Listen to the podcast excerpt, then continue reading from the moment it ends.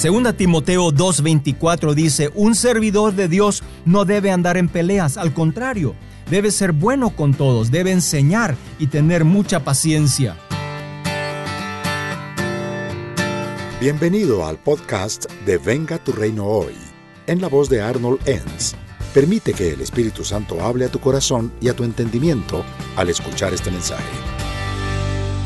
A Dios no le interesa saber cuánta razón tú tienes. Si tu motivación para discutir proviene de tu deseo de tener la razón o de ganarte la estima de quienes te escuchan, estás actuando de manera egoísta y Dios no te honrará. Los desacuerdos y agravios son normales en cualquier relación. Sin embargo, con demasiada frecuencia se salen de control y provocan sentimientos heridos, ira y peleas. Tu mejor oportunidad de resolver una pelea es hacer las siguientes cuatro cosas. En primer lugar, date cuenta de lo destructivo que son las peleas. Muchas personas pelean sencillamente solo para mostrar cuánta razón ellos tienen. En Santiago 4.1 dice, ¿qué es lo que causa las disputas y las peleas entre ustedes? ¿Acaso no surgen de los malos deseos que combaten en su interior? Sabes, las peleas son una señal de inmadurez y destruyen todo a su paso. En segundo lugar, calma tus impulsos. Las peleas se alimentan del mal genio, el dolor y la ira. Dar una respuesta suave disipa los ánimos caldeados. En Proverbios 30 33 dice, así como el batir la crema se obtiene mantequilla, al provocar el enojo surgen peleas. Así que calma tus impulsos, desacelera tus ánimos, respira profundo y verás un cambio en tus relaciones.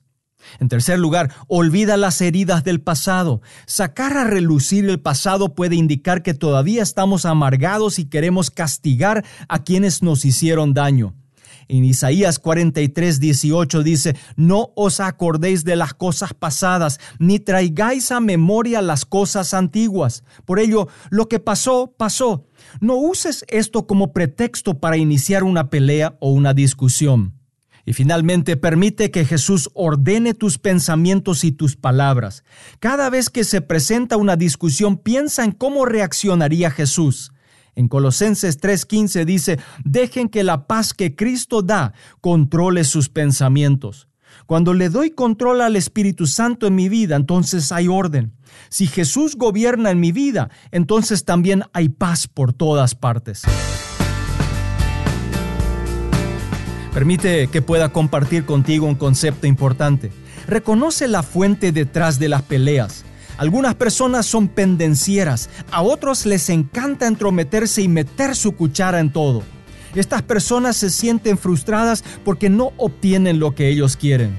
A Dios no le interesa saber cuánta razón tú tienes, le interesa más cuán obediente tú eres. El mandato de Dios no es que ganes todas las discusiones, sino que seas bondadoso y perdonador. Pídele a Dios que pueda ayudarte a controlar tus impulsos negativos. Sabes, si te encuentras peleando a menudo con otros, necesitas pedirle a Dios que te revele claramente tus motivaciones y que te perdone por tu desobediencia a su claro mandato de no pelear. Por ello, busca la paz y síguela y tendrás tranquilidad por todas partes. Permite que pueda hacer una oración contigo en este día. Señor Jesús, hoy vengo delante de ti para pedirte perdón por andar peleando con otros. Te ruego que puedas ayudarme a controlar mis impulsos, ordenar mis pensamientos y hacerme más como tú eres. En el nombre poderoso de Jesús. Amén.